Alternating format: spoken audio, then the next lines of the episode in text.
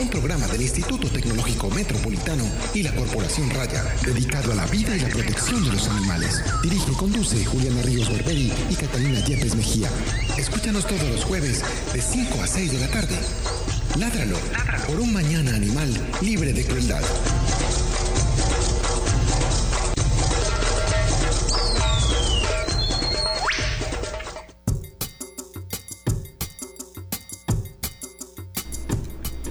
Muy buenas tardes para todos nuestros oyentes. Estamos en el programa número 90 de Ladralo, un programa de raya con el apoyo del Instituto Tecnológico Metropolitano dedicado a la vida y la protección de los animales. Mi nombre es Juliana Ríos Barberi y soy estudiante del décimo semestre de Ingeniería Biomédica y, ay no muchachos, no puedo creer que ya vaya a acabar la universidad. Ya, faltan 15 días. Pues o sea, esto, esto, esto vea, de one. Se fue. De one, pero es que este décimo semestre no existió para, para prácticamente no existió.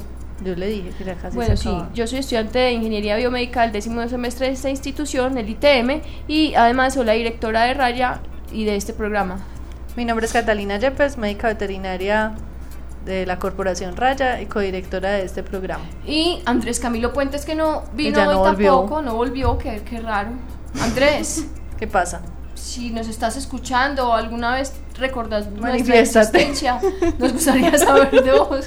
Si nos estás escuchando, manifiéstate. Eh, y a propósito, pues eh, un caluroso saludo y grandes felicitaciones para Catalina Yepes y para todos los veterinarios, que ayer fue el Día de los Veterinarios, y obviamente para nosotros como entidad, eh, pues el veterinario es nuestro aliado, es la persona que realiza, o cómo se dirá eso, sí, que pone los, que hace- que hace, los sueños realidad, es la persona que ayuda a los animales técnicamente con todo ese conocimiento y por eso desde Raye, desde Ládralo y sé que desde el ITM vamos a felicitarlos a todos en su día. Bueno, un gran agradecimiento eh, para Pilar Sepúlveda eh, por la realización del programa, a Gretel Álvarez por los diseños y las piezas publicitarias del programa y, de- y además de todo, pues prácticamente todo lo otro de Raya, eh, a José Julián Villa y a Carlos Pérez por la música de fondo y al ITM por facilitarnos este espacio en el que estamos tratando de que todos ustedes conozcan un poco más de los animales y de la vida que nos rodea. Y toda la buena energía para Adelaida, una de nuestras voluntarias, Sí, sí. que tiene un problema de salud actualmente, entonces que de todo corazón desde Raya la acompañamos porque es una gran amiga. Bueno, el día de hoy... Ay, no, pero un momento. Eh, vamos eh, primero a hablar de un temita que me interesa mucho. Eh, vamos con la noticia de la semana. Es momento. Es momento. Es momento. De la noticia de la semana. de la semana. En Ládralo. En Ládralo. En Ládralo. Bueno, el tem- eh, la noticia de la semana tiene que ver con, unos, con un tema que a mí me produce sarpullido, que es la tauromaquia, pero afortunadamente las noticias son ah, Positivas. pues, relativamente positivas. Eh, la primera es que el ministro, es que sí, viste, vine a ser ridículo porque ni me sé el nombre ni me sé nada. En No, fin, no, pero, pero sí se se sabe presentó la... un proyecto pues de ley para, para definitivamente prohibir la tauromaquia en nuestro país. Eh, yo siendo pues muy realista, yo creo que ese proyecto lo tumban, pero me parece mucho más importante la declaratoria de la Corte ayer cuando Antier que obliga al alcalde Peñalosa a que vuelva a empezar la consulta antitaurina en Bogotá. Yo creo que eso va a ser un paso importantísimo en la abolición de la tauromaquia en la capital colombiana y de ahí eso se va a ir Yendo. como bola de nieve. ¿Por qué? Porque es que esos espectáculos ya no tienen cabida en nuestro mundo.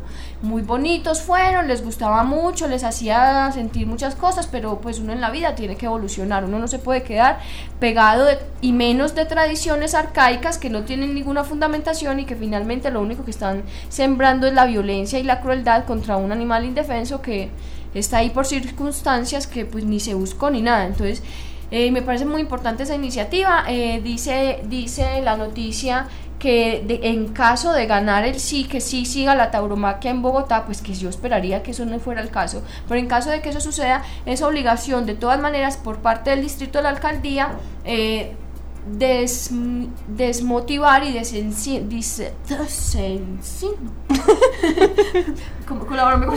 Es que no, no sé qué haces. Desincentivar Ajá, sí. eh, pues ese espectáculo como tal. Entonces creo que es una gran noticia, desde aquí va mi hurra para que eso se dé, porque ya, o sea, yo, yo, ya no tolero eso, pues yo ya eso ya me parece una alcahuetería y una falta de respeto con todo el mundo, que eso siga, a pesar de que la mayoría de gente no quiere que sigan, pues va, ya eso ni les debe dar tanta plata, ellos están a quiebra en todas partes, entonces que la bobada, porque siguen ahí patinando en eso, porque yo siempre me tengo que enojar cuando hablo de este tema, no puedo, terminar, no puedo terminar calmadamente una conversación, pero no esa es la noticia de la semana, muy bacana, eh, en lo que... Pero la invitación es que la comunidad salga, que la sociedad salga y diga, vea, sí, estamos totalmente en contra de la tauromaquia, no queremos que esto suceda, vamos a estar... Ahora no vayan a decir, ay no, es, que el otro sale, es que me dio pereza, es que yo no salí, pues porque no falta. Que irme para la finca. No, no, no, a ver, pues que es, el momento de, salir. Pero aquí les estaremos informando en qué va pues esa, esa, esa, esa situación allá en Bogotá. Bueno, el día de hoy eh, vamos a hablar eh, con Elber... Ledesma. Ledesma, ese apellido es muy difícil. Con Elber Ledesma... Escaso, sí. sí. Eh, sobre todo lo que se denomina en este momento reservas del suroeste antioqueño, de un, pues por ejemplo yo, desconocida zona del, de nuestro departamento, para mí, pues en mi caso, eh, vamos a hablar de todo lo que implica ese término reserva y de qué animales y, y plantas, y podría ser, que se están protegiendo allá en esas reservas y cuáles son esas connotaciones que se dan. Entonces, Elber, muchísimas gracias por venir al programa, bienvenido. Muchas gracias a ustedes, pues muy contento aquí de tener la oportunidad de hablar pues de mi región y esperamos eh, ilustrar un poco todo el tema de conservación que se viene desarrollando hace buen tiempo en el suroeste de Antioquia.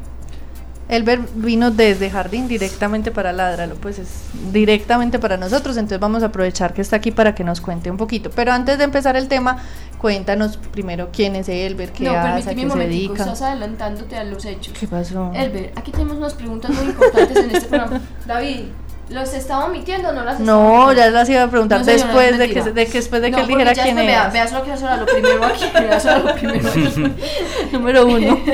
Elber, tenemos unas preguntas de rigor para todos nuestros invitados. ¿Cuáles son tus hobbies? ¿Mis hobbies? Sí. Eh, la conservación es un hobby porque yo afortunadamente estoy metido como en el como en el tema, en el cuento. Entonces me gusta mucho caminar, me gusta mucho también el ciclismo, eh, compartir con gente chévere y agradable que hay en todas partes. ¿Y cuál fue la última película que te viste? Eh, una película espectacular. Se llama. Em, me la vi anoche. Se llama. Em, eh, Capitán Fantástico. Capitán Fantástico. ¿Y es sí, Es una película muy interesante porque es una especie de sátira sobre. Em, es como una reflexión sobre el estilo de vida, digamos, del capitalismo normal versus el estilo de vida hippie. Entonces es muy bonita porque es una familia que vive por allá en el monte. Es un señor que es viudo, queda viudo con varios hijos.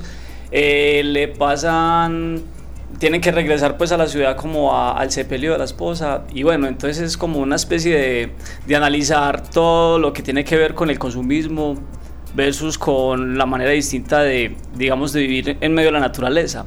Entonces es una reflexión muy, muy interesante que al final lo pone uno como, como a, a pensar mucho en verdaderamente, pues como que es lo correcto del bien vivir o del mal vivir, ¿cierto? Entonces me parece muy interesante esa película y se la recomiendo, es del año pasado. ¿Es gringa?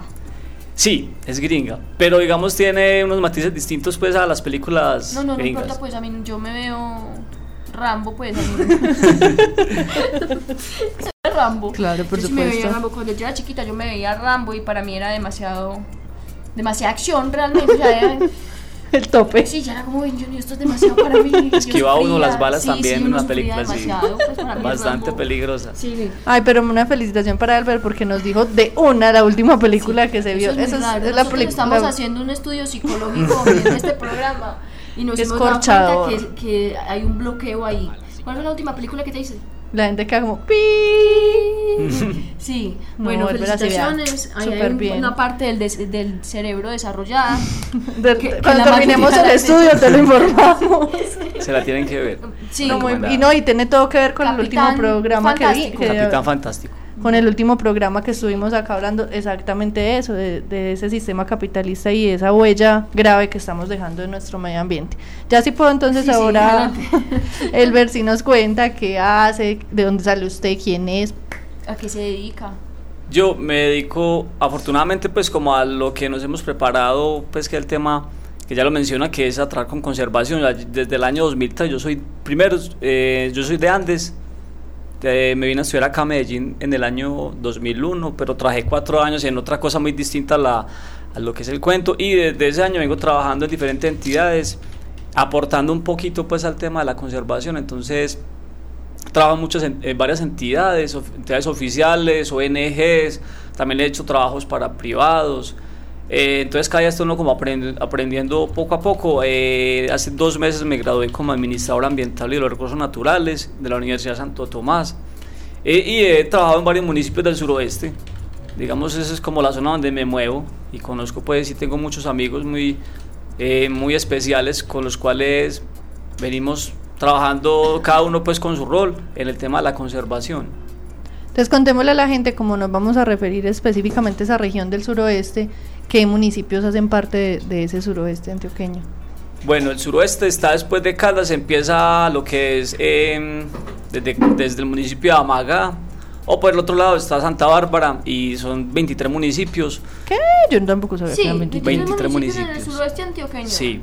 El suroeste podemos dividirlos por zonas. Hay una zona, por ejemplo, que es la zona del, del San Juan, que son aproximadamente 6 municipios, que es una zona muy cafetera. Eh, eso es uno de los matices más importantes de esta región, que es una zona de mucha producción de café. Y es un café pues muy tecnificado, pero también hay muchos cafés especiales. Hay otra zona que es el Cartama, en la que se combina el tema de café. Hay cultivos de cítricos, ganadería. Está la zona del Sinifaná, pues que es eh, aparte de Angelópolis, Amagá, eh, Titiribí.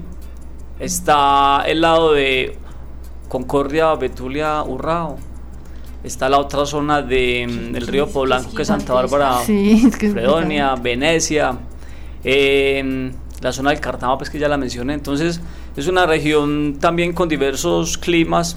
Eso te iba a preguntar, ¿qué climas? Pues porque es que también son diferentes alturas. Sí, eh, estamos hablando, por ejemplo, las partes más bajas y calientes, el corrimiento de Lombolo que pertenece a Venecia, que es Zonas cálidas. Bolombolo de Venecia. Corregimiento de Venecia. Sí. Pensé que eso era un municipio. Parecía un municipio, hasta se mueve más que el mismo Venecia.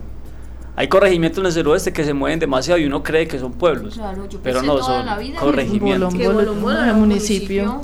Y nos trepamos hasta el páramo, pues pasando por zonas de clima templado, que es donde está el café, por ejemplo, y ya lo que es la tierra fría, donde la gente es es más cacheticolorada, pero es muy cálida en su forma de ser también.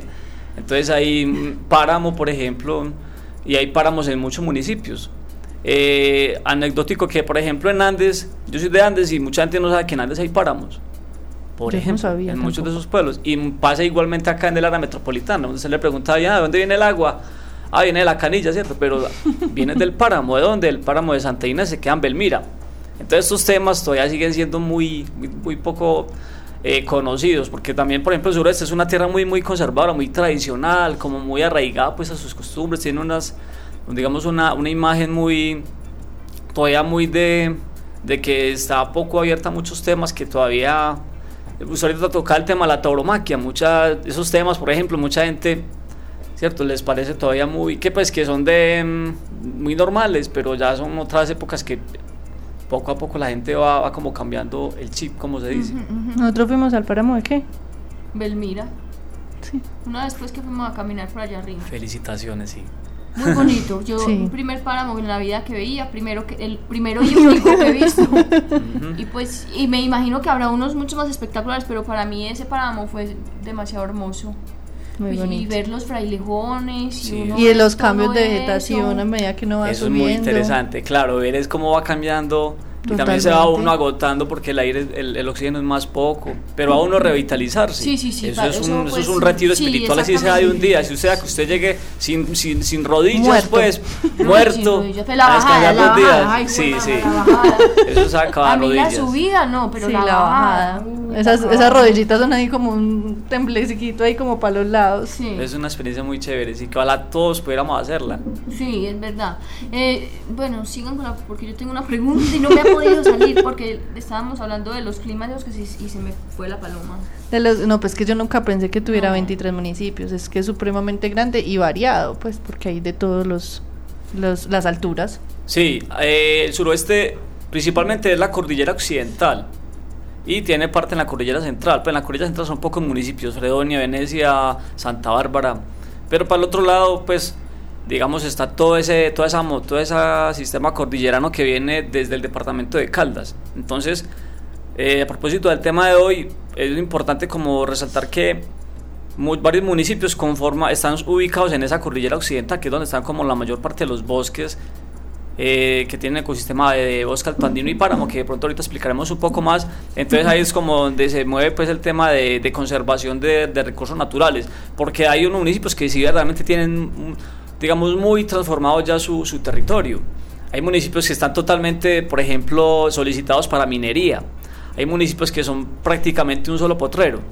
Ay, qué pesado. Eh, sí, por ejemplo, La Pintada, Valparaíso, municipios ya muy, muy ganaderos, muy pues, de mucho cultivo de cítrico. Muy sí. Entonces hay municipios que tienen, resaltan más que otros en cuanto a las áreas de bosque. Eh, y bueno, sí, es un territorio muy, muy diverso. Yo diría que el suroeste en parte se parece mucho como al eje cafetero. Incluso yo diría que el suroeste, lo que es la zona de producción cafetera, debe ser parte de lo que es el paisaje cultural cafetero que también uno lo ve más o menos lo que conoce, es una, una región también muy, muy parecida y que tiene, digamos, eh, un poco de temas tan interesantes en el sentido de que, bueno, eh, hay muchos cultivos, hay muchas vías, mucha infraestructura, infraestructura pero también hay mucha, digamos, hay una, eh, un manejo importante de las áreas de conservación, porque ahí donde está el recurso más importante que es indispensable para la vida, que es el tema del agua. Entonces son temas que se van mezclando unos con otros y podríamos decir que el suroeste todavía tiene mucho, mucho que conservar, a diferencia de otras regiones del sur de, Antioquia que tienen problemas gravísimos de deforestación, de desertificación, de erosión del suelo, en fin, son muchas cosas a problemáticas ambientales muy delicadas que están pasando en Antioquia. ver ¿qué es una reserva? Pues uno, uno eh, ignorantemente se imagina que una reserva es una cosa que está cerrada, donde nadie puede entrar y que eso es una cosa completamente aislada de todo y allá no va a pasar nada malo y es como el cielo para las especies, ¿cierto? Pero realmente, ¿qué es una reserva? En términos técnicos de definición, ¿qué es una reserva? Bueno, en términos técnicos... Pues no, me diga la, norma. Ah, no, no, claro. No, hay una definición, pues, forma, pero el ejemplo más claro es como decir el, el, una, una, motocicleta tiene el tanque de gasolina o un carro y la reserva es que usted ya consume todo el, el, combustible y llega a un punto en el que usted tiene que mover la llavecita y ponerla en la reserva.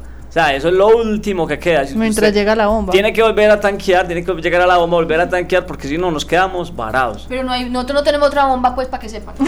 ah, sí, hay que conservar lo que hay, sea mucho o poco pero una reserva es básicamente un sitio donde por lo menos estamos conservando, así sea un rastrojito, o sea, un rastrojo es un lugar que yo tengo quieto disponible para que crezcan diferentes especies de plantas y ahí mismo se están refugiando muchos animales. Eh, y eso me está ayudando a conservar el paisaje.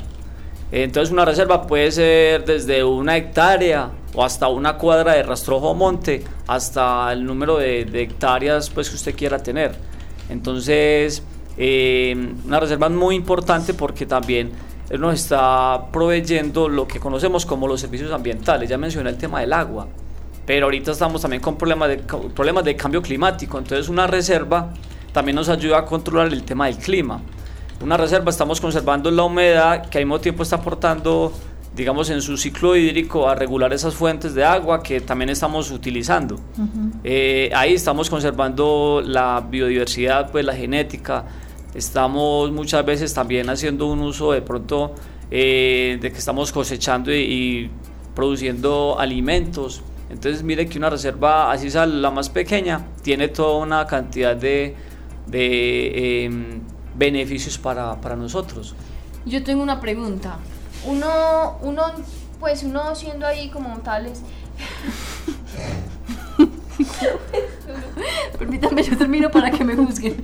Pues uno, uno entonces asumiría que el único fin de una reserva es proveer un servicio que pueda beneficiar al ser humano en cualquier, en cualquier eh, tema, pues, sea agua, o sea alimento, o sea cualquier cosa, tiene que proveerle un servicio al humano para que sea reserva.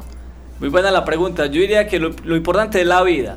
Lo que pasa es que estamos en una, en, una, digamos, en un capitalismo que obliga a que todo tiene que tener un precio y tiene que tener un valor y por eso también hablan de los bienes y los, y los servicios ambientales, porque también es muy contradictorio que para poder conservar hay que tener como claro eh, de manera económica cómo eso puede, ¿cierto?, contribuir a la sociedad y por eso meten pues como ciertos términos, pero prácticamente en la reserva conservamos en la vida. Eh, hay una teoría muy bonita que llama Gaia, en la que dice que el planeta Tierra es un, solo ser viviente, ¿cierto? Entonces así se va pues a una escala pues tan grande que es el planeta mismo. Eh, entonces es muy contradictorio de esos términos técnicos que van saliendo en esos temas, es unas veces difícil de comprenderlos, asimilarlos y por eso la, yo entiendo cuando usted, eh, digamos, hace como la pregunta. Sí, sí. Lo que pasa es que a mí me parece muy raro porque y, y, no, pues, no lo digo pues porque me estás diciendo, sino que es que siempre hay que buscarle a ver en qué beneficia para poderlo para poder invertir para, poder, entonces por ejemplo es que ay bueno es que la zarigüeya nos ayuda a mí qué me importa que nos ayude eso es un ser vivo que como tal él solo independiente de todo merece vivir. Como es que porque mí que porque me sirve en algo que me puede beneficiar en algo o sea, hay que justificar todo como que hay que justificarlo a beneficio del ser humano y a mí eso siempre me da mucha rabia por eso reviro pero no es por reviramos todos y del unísono exacto. Pero si es pero si es o sea es la justificación que, de la que nosotros, que sí queremos a los seres vivos, pienso yo, y, los defendemos, digamos que entre comillas nos aprovechamos un poquito de esa justificación para que los gobernantes o para que desde el Estado pueda invertir es como este una estrategia de, mercadeo, por decirlo algo así. Así, llegue una chichigua, pues. Sí, sí, sea lo que sea. Pues, pero sí, pasa así. Es una estrategia de mercadeo. Mm. Bueno, ¿hace cuánto aparecen estas, o cuándo inician estas reservas en el suroeste y por qué? Yo quisiera saber si uno decide, ay, es que en esta zona vimos tantas plantas o tantas especies de animales, entonces las consideramos reserva o simplemente, no, es que a mí me parece que aquí, pues, sí, ¿cómo se determina que esa zona va a ser reserva y por qué? Bueno, en Colombia sí existen, a partir de la legislación, hay que decir que existe un sistema nacional de áreas protegidas, y dentro de eso hay diferentes categorías o nombres técnicos para esas áreas, dependiendo pues de si, ese, si son dos departamentos los que la comparten, si son municipios o si es por ejemplo una iniciativa de una persona o de una organización. O sea, privado pues como... Sí, yo, yo tengo varios amigos que tienen su finca en X vereda de X municipio y tienen un pedacito de monte, ya esa es mi reserva. Y, y hay casos en los que ya son áreas muy grandes, por ejemplo el Parque Las Orquídeas, que es el Parque Nacional Natural, el único que tenemos, de los pocos que tenemos en Antioquia, eh, que tiene 32 mil hectáreas, por ejemplo. ¿Dónde queda ese? Ese queda en Urrao, aquí Frontino. Por ejemplo, eso fue creado en el año 1973. Entonces, digamos, eso es como el año en el que tenemos referencia de que empieza a hablarse el tema de áreas protegidas en el suroeste. En, el suroeste, eh, digamos, de áreas desprotegidas. Porque una cosa también es declararlas en el papel, pero otra cosa es hacer la gestión y que sean efectivas. Eso es bien complicado. Entonces, hay también una figura muy interesante que son las reservas de la sociedad civil, que no solamente en el sureste, sino en otras regiones se han hecho unos trabajos muy interesantes de personas o que se juntan con el vecino, con, con otros dueños de predios y juntan sus montecitos y eso conforma un, digamos, un, bosque más grande y dice... Una reservita más grandecita, una, sumatoria de reservitas. Y si miramos acá cerca del área metropolitana, en el, por ejemplo, por la de, de de acá de Santa Elena, si miramos para el oriente antioqueño, eh, hay una cantidad de personas que hace mucho tiempo, por iniciativa propia, vienen haciendo conservación y trabajo comunitario, que eso es bien interesante. Sí, porque no es solamente delimitar un, un pedazo de tierra, sino que además es un trabajo paralelo de, de educación y concientización en los linderos de y protección. tejido social exacto. es que un área de conservación o una reserva en este caso básicamente tiene que cumplir tres cosas. Primero conservación como tal. O sea yo tengo un monte o un rastro y lo voy a cuidar.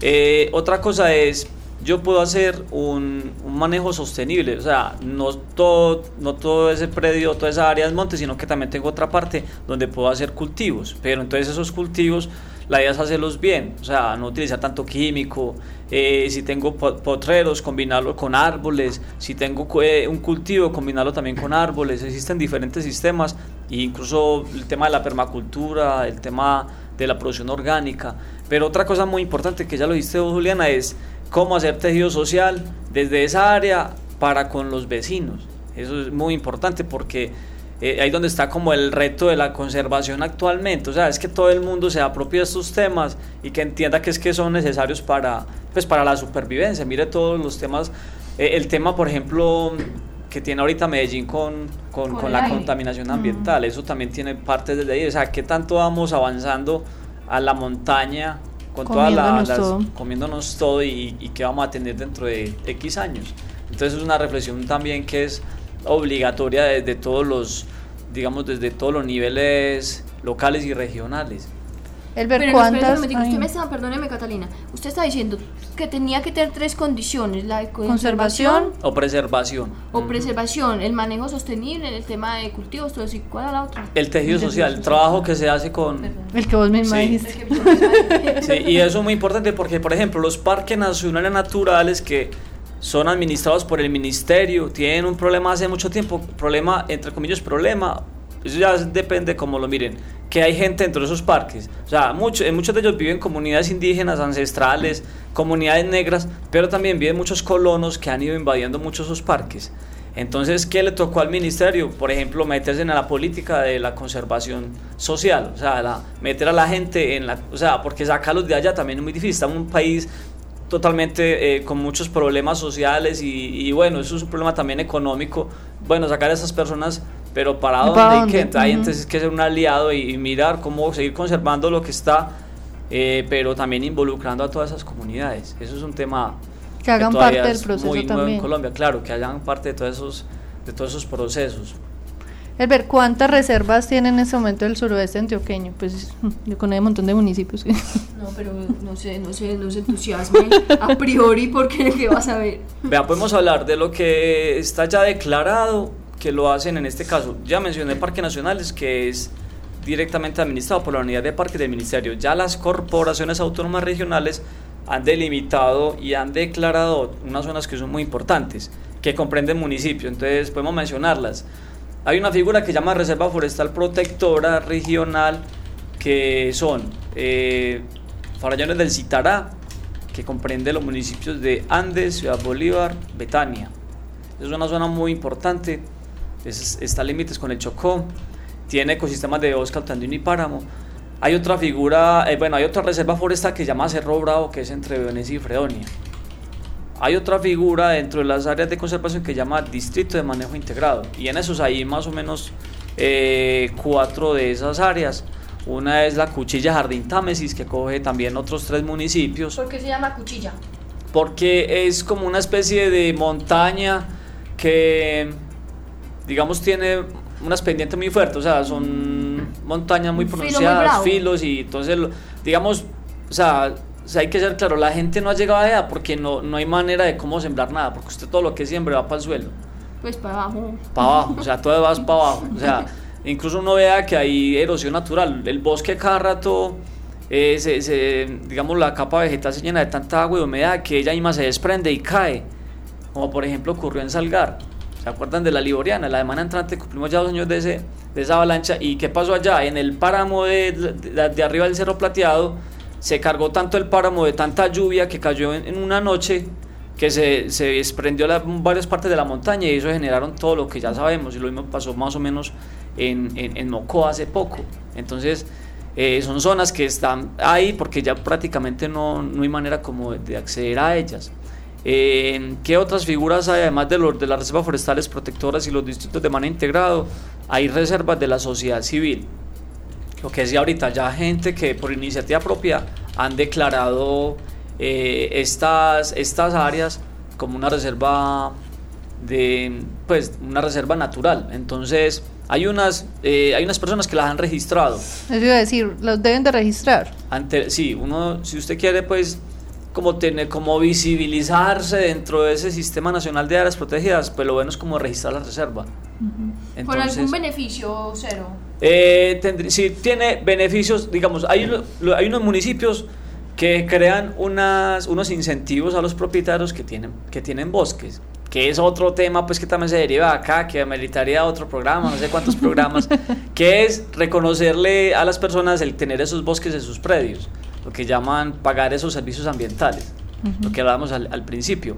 Entonces, eh, una persona puede registrar esa, esa reserva. En el suroeste, registradas como tal, hay una de la Fundación Proaves que se llama Loro Oreje Amarillo, que queda en Jardín, otra en Urrado también de la Fundación Proaves, y hay un señor que yo admiro mucho y que es para mí pues un, maestro en el tema de conservación, que se llama José Humberto Aramillo, y él tiene registrada su reserva en el, en el ministerio.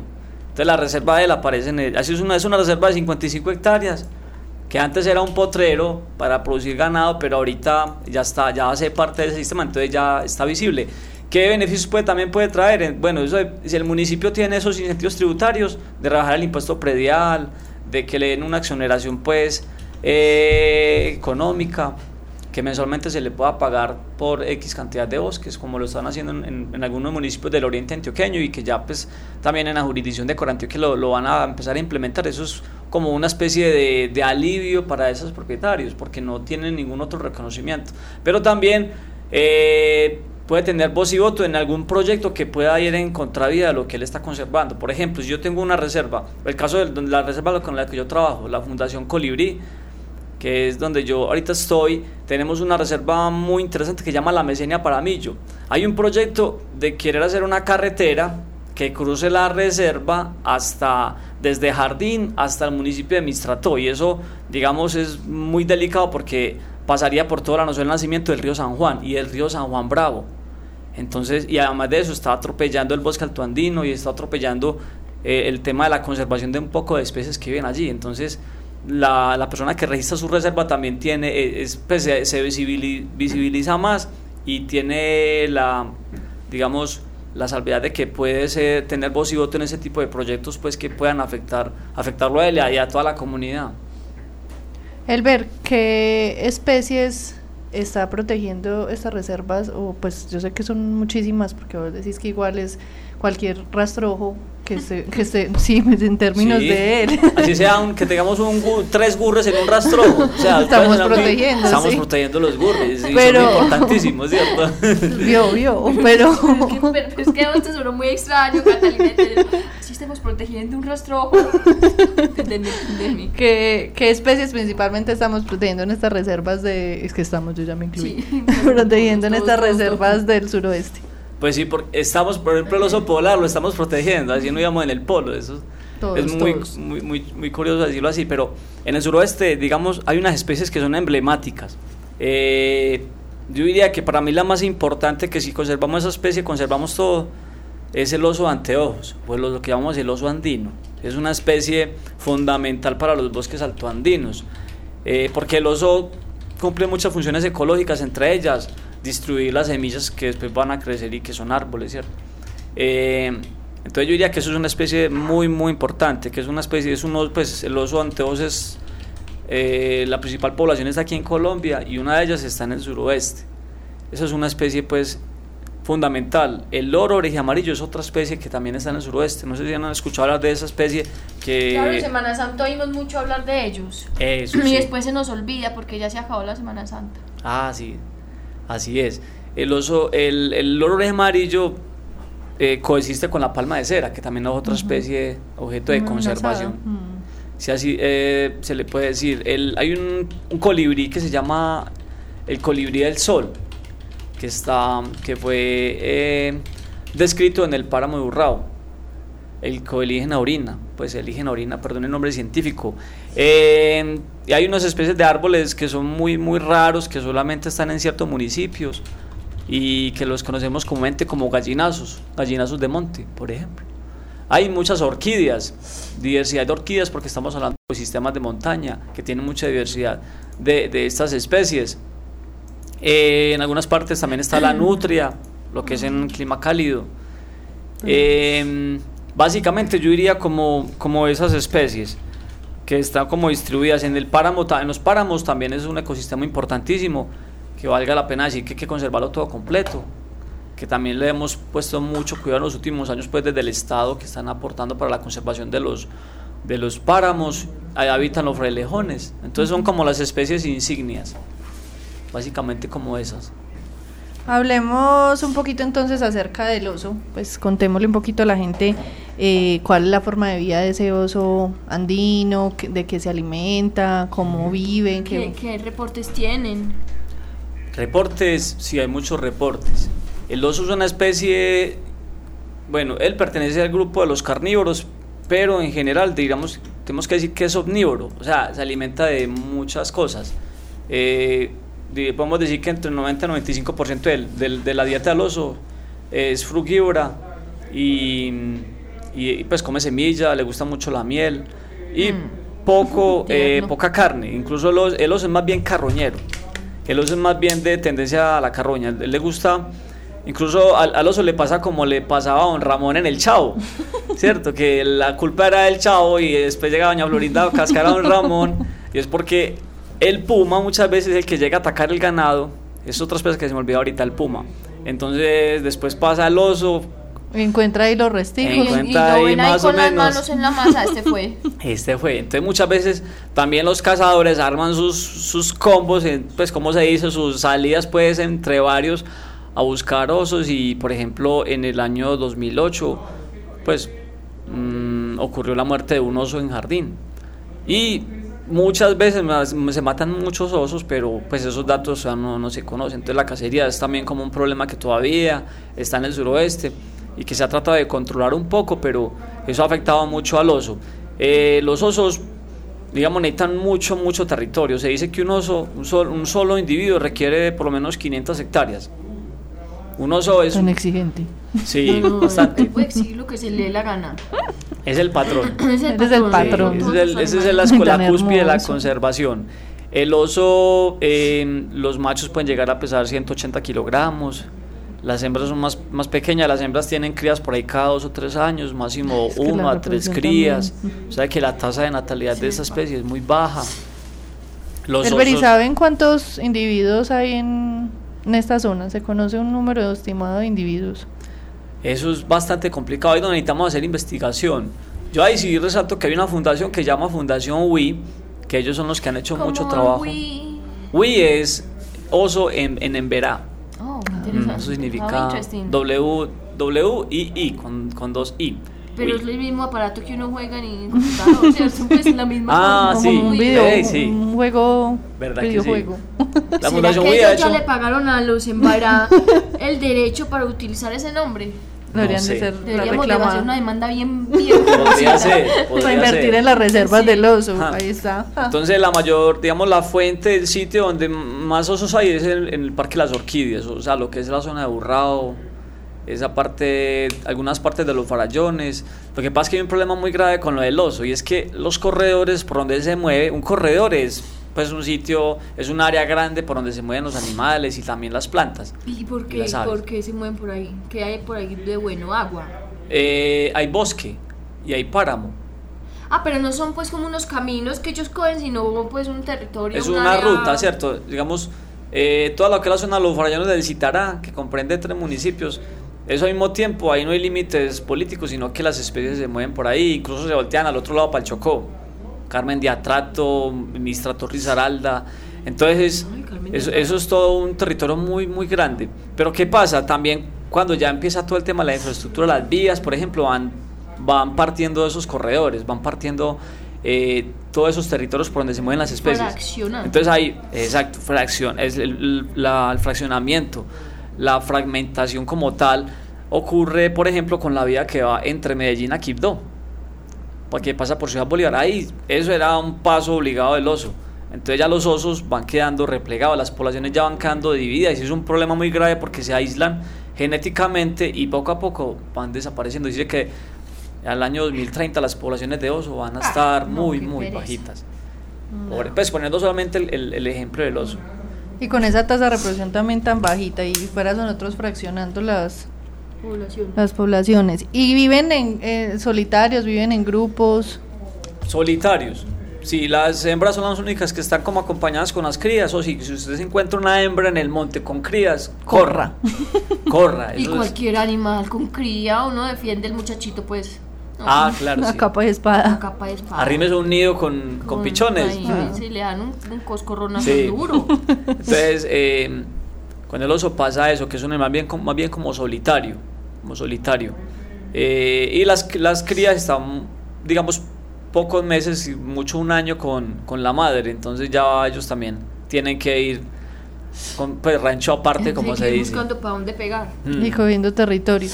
Que no hay. Ay, que no hay.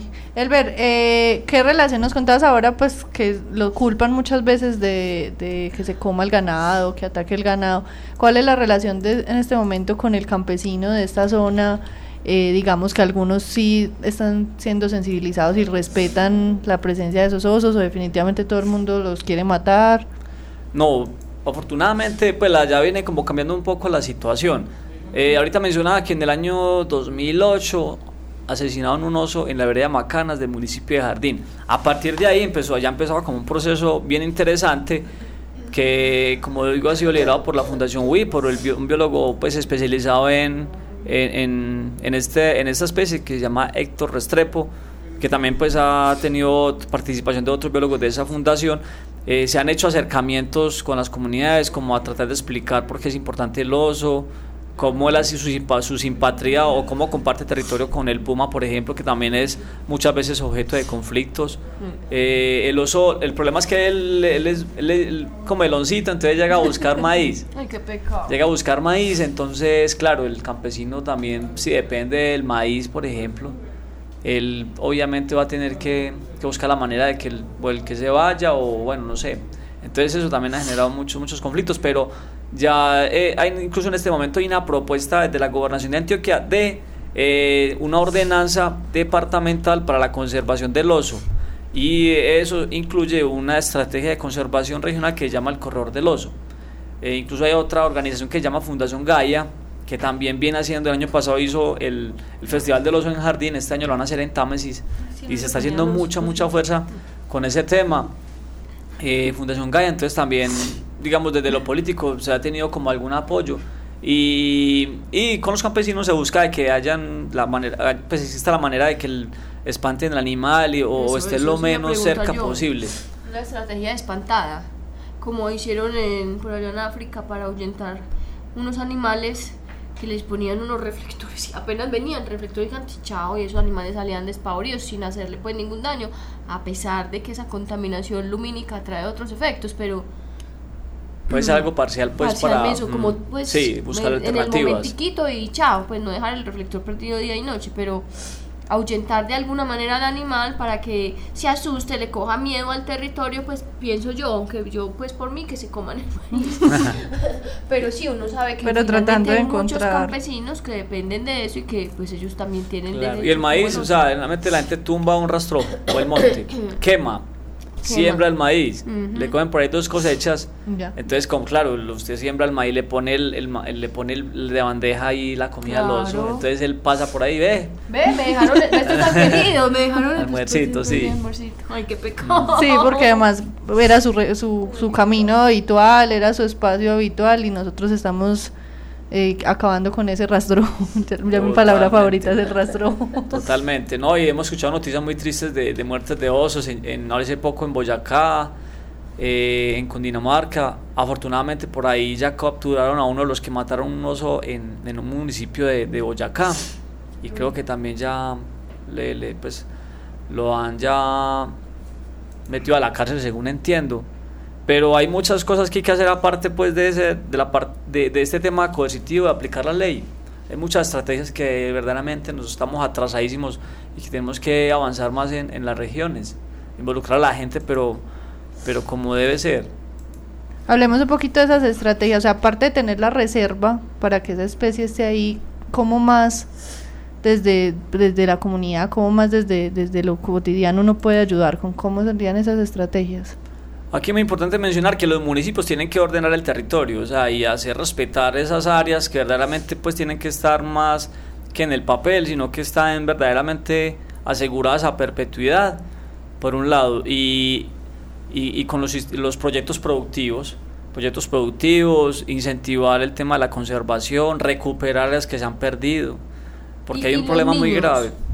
Los niños son fundamentales, educación ambiental, pero mucha. O sea, en las escuelas hay que hacer un trabajo muy, muy fuerte, muy grande. Por eso también necesitamos muchos, digamos, muchas personas dedicadas a este tema en, los municipios, porque todavía sigue siendo como algo de muy, de muy poquitos. Del, del loco hippie ecologista ambientalista. no, la verdad. Sí, eh, eh, sí, como esa visión, sí. Sí, vaya, de los- vaya a los ambientalistas. me da una rabia. No mentiras, pero continuamos con el. Desa- desahoguémonos. Es muy cierto, sí, es muy cierto. Es que esto es compromiso de todos definitivamente. Elber, hablemos un poquito del olinguito. Bueno, el Allá olinguito. olinguito. Sí, bueno, un olinguito, para describirlo, a ver, se parece mm, como a los perros de monte. No sé si conocen los perros de monte. Sí. Eh, es más o menos como un perro de monte, pero la, la cola es mucho más larga y es muy curioso porque en los últimos 35 años hace la, la última especie pues que se ha podido encontrar nueva para la especie, para la humanidad, para el universo en, en Sudamérica. Eh, es una especie también de, de la familia pues de, de los perros de monte, es un prosiónido, así llama la familia. Eh, y solamente está en Ecuador y en, Colombia. Entonces fue eh, en la reserva La Mesenia de la Fundación Colibrí, allá se, se encontró eh, una, una cría, una cría, una madre con la cría, fue incluso algo accidental. Es la única foto de crías de olinguito que hay en el mundo. Eh, primero que se tenemos una grave- gran responsabilidad además. Claro, sí. Eh, entonces el oso inicialmente fue eh, descrito en, en Ecuador, pero aquí en Colombia también ya, pues, ya se ha ubicado. Eh, es de los bosques de niebla básicamente, incluso acá en el área metropolitana, en la reserva San Sebastián la Castellana, también hay, hay olenguito. Eh, incluso hay un proceso muy bonito de, de poner, que pusieron unos puentes sobre la vía, por ejemplo el escobero, por donde pasan los animales, y una de esas especies que se ha captado con las cámaras eh, ha sido de olinguito. Los, los olinguitos generalmente viven entre 1500 y 2500 metros sobre el nivel del mar. También son una especie más, que todo frugívora. Es muy nocturno, es muy hábil pues para trepar los árboles, es muy difícil para ubicar. Eh, entonces es una especie pues que se conoce verdaderamente poco. Se conoce poco y hay unas zonas donde está pues trabajando para su conservación. Una de ellas es en la reserva La Mesenia Paramillo, por ejemplo, en el suroeste. Ese olinguito, ese olinguito, pues en- entiendo yo que mucha gente ya lo había visto, pero que nunca pues como que se había reportado la cosa, o me estoy mintiendo. Sí, lo que pasa es que lo estaban confundiendo con, con otra Exacto, especie. sí, sí. Incluso hubo en, en un zoológico, tenían un, un espécimen y nunca se reprodujo, pero entonces resulta que en la universidad, en un- una universidad de Estados Unidos donde está el, uno de los museos de mamíferos más grandes del mundo, un señor de apellido Elgen fue el que le parecía muy curioso pues que, que había visto unos huesos de, de muy raros en, en, en unos, unas muestras que llegaban al museo, entonces él mm, lideró pues como la expedición, fueron a Ecuador y exactamente vieron que era una especie distinta, entonces por ejemplo ese que tuvieron tantos años en ese zoológico nunca, nunca se reprodujo porque era otra especie, entonces accidentalmente llegaron a la conclusión de que era algo nuevo, entonces verdaderamente así fue como que empezó pues el, el, el tema de, del olinguito como tal. Ay, pero ese olinguito es muy tierno. Uno Sí, lo es ve y dice que belleza, pues como para estriparle los cachetes, no. La verdad es que Genera mucha, sí. sí. Pues, Pero no lo hagan bonito. pues, eso es pues uno, uno lo ve y dice que bueno estriparle los cachetes, pero no es necesario, pues significa puede, uno puede vivir sin estriparle los cachetes a los animales. Sin tenerlo en la casa, él Sí, se queda en allá en el casa, Se bosque. queda allá, ya vive bueno, pasa bueno, disfruta. Y uno también aquí en su casa, porque como ya hemos dicho muchas veces en este programa, además de que tener fauna silvestre es un delito, es un encarte. Entonces, por favor, no tenga fauna silvestre. Continuemos. Elber, hablemos un poquito acerca del turismo en esta zona. O sea, estas reservas son abiertas al público, no son abiertas al público. El turismo puede incluso, por un lado, beneficiar o por otro, afectar estas, estas reservas de conservación. Muy buena pregunta. Es que el tema del turismo hay que también ponerle mucho cuidado porque puede ser contraproducente. Exacto. Sí, incluso a nivel mundial hay muchas zonas que el ante el turismo ha traído, sí puede, sí puede generar, eh, por un lado puede traer muchos beneficios económicos a, a los países, el caso por ejemplo de la ornitología como tal, es una gran oportunidad en este momento con el tema del posconflicto, pero si no se manejan muchas cosas relacionadas con los sitios, el tema de cuántas personas pueden visitar un sitio, eh, qué tipo de turistas se van a llevar, o cosas así, ¿Qué puede ser un problema. tienen? Yo pongo el caso del municipio de Jardín. Jardín hace poco fue certificado eh, como municipio, eh, digamos, en el tema del turismo como tal. Pero sin embargo tiene problemas. eh, en este momento hay un sitio que llama la Cueva del Esplendor, donde está cerrado en este momento. ¿Por qué? Porque no se ha hecho un, control a, a, esa capacidad de carga de los sitios. Eh, hay otros sitios donde se han generado, digamos, incendios. En el páramo de Sol una vez, hace por ahí unos 10 años, se quemaron más de 100 hectáreas de páramo. Yo recuerdo eso.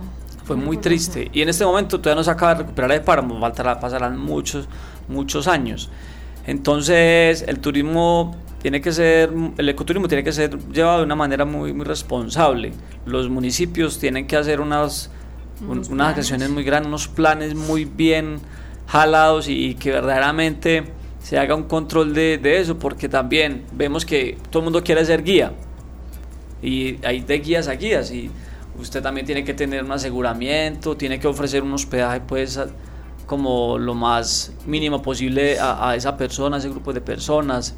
Eh, entonces veo que el, el ecoturismo pues, es una gran oportunidad para estos municipios, pero tiene que estar todo muy bien articulado. Por ejemplo, hace poco eh, viene la, la polémica con los parques nacionales, de, de, que ya se puedan montar hoteles y cosas así en un parque nacional, pero no podemos olvidar que son zonas para conservar, para proteger, proteger la vida, entonces no, no, es para ir a hacer un turismo de sancocho, de olla, no, eso tiene que ser otro, otra, otro, cuento, entonces es un espacio de, de educación ambiental, de, de despertar ese, eso que ya hemos perdido. Pero es que lo que está perdido yo creo que ya perdió para siempre, porque el ser humano está tan desligado de la naturaleza en todos los aspectos, lo hablábamos nada más la, la clase pasada, iba a decir, la clase, pasada. en la lo hablábamos nada más eh, de, de, la desconexión tan impresionante que existe entre nuestra, nuestra vida en, de nosotros, de, ¿cómo? Permíteme, de nosotros con, el resto de la vida. Con la alimentación. Ya nosotros no sabemos qué es el alimento que nos comemos. Vamos a la tienda y compramos un paquete de papitas, lo destapamos, nos lo comemos.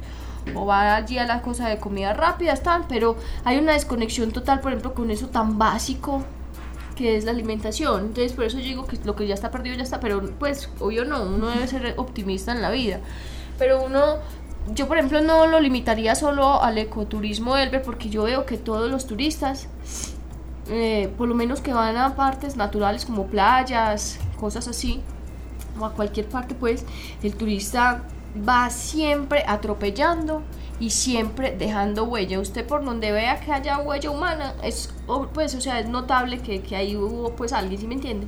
Entonces, yo no lo, no lo, no lo limitaría solo al ecoturismo, por ejemplo, en los países pues asiáticos y en muchos países o, aquí mismo en Santa Marta que la gente le encanta nadar con delfines o le encanta montarse encima del elefante y realmente no sabe qué hay detrás de todo eso, qué tanto sufrimiento se ha causado, qué tanto impacto se ha producido no solo en el, el animal sino todo pues como todo ese entorno. Entonces yo por eso no lo limitaría solo al ecoturismo, sino a todo el turismo. O sea, si usted va a viajar a otro lugar, sea campo, sea playa, sea lo que sea, o sea una ciudad, uno va y respeta y no deja huella y deja las cosas como encontró. Usted no va a ir pues a a Londres o a yo no sé, pues la gente más pinchada a, tirar pues o, hacer un, un, sancocho en la mitad de la calle, en la calle de la reina de dejar la pues, basura. Pues, dejar la basura ahí. Uno tiene que tener unos límites y por eso yo te pregunto, los turistas tienen que tener un límite. Usted no puede ir y hacer lo que se le da la gana.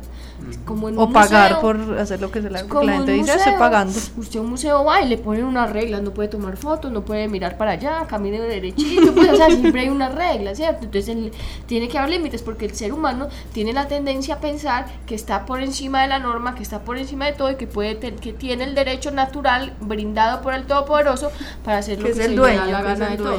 no, pues yo estoy en desacuerdo con eso. Totalmente de acuerdo. Pero parece, parece que yo fuera una persona muy problemática en la vida, pero déjenme. No, no, es que es totalmente así, pues, Yo prefiero ser así que ser una persona que se conforma viendo cómo estamos tirándolos en todo. Iba a decir mi, grosería favorita, pero no la dije. No, pero es que sí, es que realmente es, la verdad. Realmente es la verdad. El turista tiende a, dejar una huella totalmente negativa en el lugar que visita y eso, eso es perjudicial. O sea, por un lado, lo que se está buscando es que la gente conozca, porque si uno conoce, tiende a conservar, ¿cierto? Y, listo, si yo sé que estas, estas especies nos rodean, pues las voy a ayudar a conservar, pero si es el riesgo de del mal turista, pues o del ser humano con su con su ego y su y su poderío que cree que es el dueño de todo, donde deja la mala huella. Eh, Elber, ¿crees que nos falta algo más por mencionar? A propósito de reflexionar sobre el medio ambiente, los invito para el Festival de Cine en Jardín.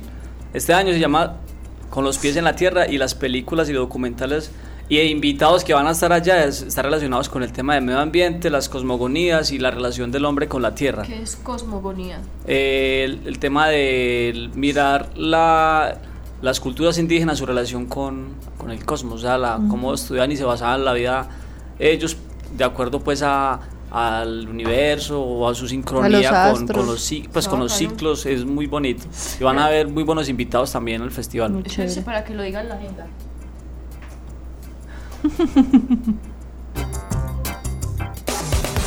Eventos, campañas, jornadas de vacunación, esterilizaciones, encuentros, conferencias. Todo en la semana en Ládralo. Ahora sí, Elber, digamos, ¿cuándo es? ¿Cómo? Todo. Es un evento de la Corporación Antioquia Audiovisual que del año pasado empezaron con un primer festival y este año va a ser el segundo entre el 20, el 20 de julio y el 23. O sea, de jueves, ¿cierto? Es un jueves el 20 de julio. No, pero si estás esperando, pues que yo en mi Creo que sí. Como, yo nací en 1984, el 4 de marzo. ¿Qué día fue? Martes. Sí, es muy interesante porque, por ejemplo, está invitada Brigitte Batiste, que es la directora del Instituto Humboldt, Watt Davis, que es un gran etnólogo de los más reconocidos a nivel mundial, y va a estar el mamo Ramón Gil, por ejemplo y van a ver unas películas y unas proyecciones dedicadas al tema, como digo, de la tierra, pues desde la, desde la cosmogonía, del medio ambiente. Entonces también es un momento para invitar a la gente, los que conocen Jardín, volver. Jardín es muy bonito. A los que no lo conocen, lo conozcan. Y también de todo el tema de la riqueza pues que tiene este territorio. Ahorita tenemos unos problemas graves con el tema de minería. Hablemos de eso. Que, Así se puede. Sí, claro ha generado mucho, mucho, mucho callo el tema de la minería, porque está atentado también en, en, todos todas estas áreas de conservación y bueno, y es algo que no, no, no, es bueno, nunca ha sido bueno, ni sería bueno pues que se llegara a suceder, entonces también hay un todo movimiento social frente, frente a esto y bueno, y valgan estas jornadas de reflexión pues para, para que verdaderamente en el suroeste siga la cultura que es, cultura cafetera, de conservación, como vivir tranquilos. Que se amiguen de nuevo con la naturaleza. Amiguis de la naturaleza, exactamente. Vamos todos para allá, por favor. parceros de la conservación, parceros de la conservación. Eso está mejor, eso está mejor. Sí, porque yo realmente lo dije amiguis, pues. Amiguen. Ay, no, es que ya está congestionadita. congestionadita. Elber, muchas gracias. No, pero que me falta la, la, agenda de la semana. Ah, perdón. Catalina, pero Pero es que mira la hora. Sí, permítame, ya voy a terminar. Eh, para el día de mañana eh, María. Pero el día de mañana tenemos eh, en la semana de la adopción que está realizando la Perla. Pueden ir al, punto que van a tener de adopciones en Premium Plaza. Eh, pues yo creo que todo el mundo sabe dónde queda Premium Plaza. Premium Plaza, en la Avenida del Poblado. En la 30 con la Avenida del Poblado. En la, a las 11 y 30 de la mañana hasta las 7 y 30 de la noche. En, y mañana también en el Viva Laureles, de ahí de la 80. Entre donde queda el éxito de Laureles. Ahí entre. gracias, correspondiente. Eh, ahí desde las 11 hasta las 8 de la noche. Además, va a haber una jornada de implantación de microchip eh, desde las 8 y 30 de la mañana hasta las 3 de la tarde en la UBA, La Armonía, carrera 36, número 8498, Barrio El Jardín, en Manrique. Recuerden que las jornadas de implantación de microchip son completamente gratis. El microchip es un sistema de registro que permite que en caso de encontrar, eh, perder o, que alguien encuentre a su animal, lo pueda leer a través de un lector eh, la información que tiene el chip almacenada y pueda saber a quién le pertenece y pues eh, posibilitar que se le devuelva a su propietario. Entonces mañana va a haber, es gratuito, se reparten 80 fichos, debe llegar temprano, debe llevar fotocopia de la cédula, fotocopia de los servicios públicos de Medellín y es completamente gratis, repito. Entonces tienen esos tres eventos para mañana. Recuerden que la adopción es un acto de amor. Si usted no está seguro de querer pasar 15, 16 o 17 años de vida con un animal, no lo haga, no compre, no haga esas cosas, pues usted se va a encartar y, no, y va a terminar abandonando un animal que ya de por sí es malo, pues, pero eso trae otras implicaciones. Pero si no está preparado, no lo haga. Pero si usted de verdad quiere un animalito, quiere compartir la vida con un animal, por favor adopte, por favor adopten la perla, que tienen muchos miles de animales que están buscando un hogar y seguramente allá va a encontrar el perfecto para usted. Entonces anímese a adoptar mañana en Premium Plaza y viva Laureles. Elber, muchísimas gracias. Ahora sí. Elber, muchas gracias. Muchísimas ustedes, gracias por haber venido al programa. Las puertas de Ladra lo están abiertas cuando quieras difundir alguno de tus conocimientos con nuestros oyentes. Eh, y muchas gracias y bienvenido cuando quiera. No, a ustedes y los invito para que conozcan la reserva Mecena Paramillo en Jardín. Muchas Ya gracias. estaremos a la orden. Gracias. Muchas gracias. Eh, a todos nuestros oyentes, pues muchas gracias por habernos escuchado y el próximo jueves volveremos a estar aquí en otro programa Ládralo para quienes queremos y protegemos a los animales. Chao. Chao. Ládralo, un programa del Instituto Tecnológico Metropolitano y la Corporación Raya, dedicado a la vida y la protección de los animales. Dirige y conduce Juliana Ríos Berberi y Catalina Yepes Mejía. Escúchanos todos los jueves de 5 a 6 de la tarde. Ládralo, por un mañana animal libre de crueldad.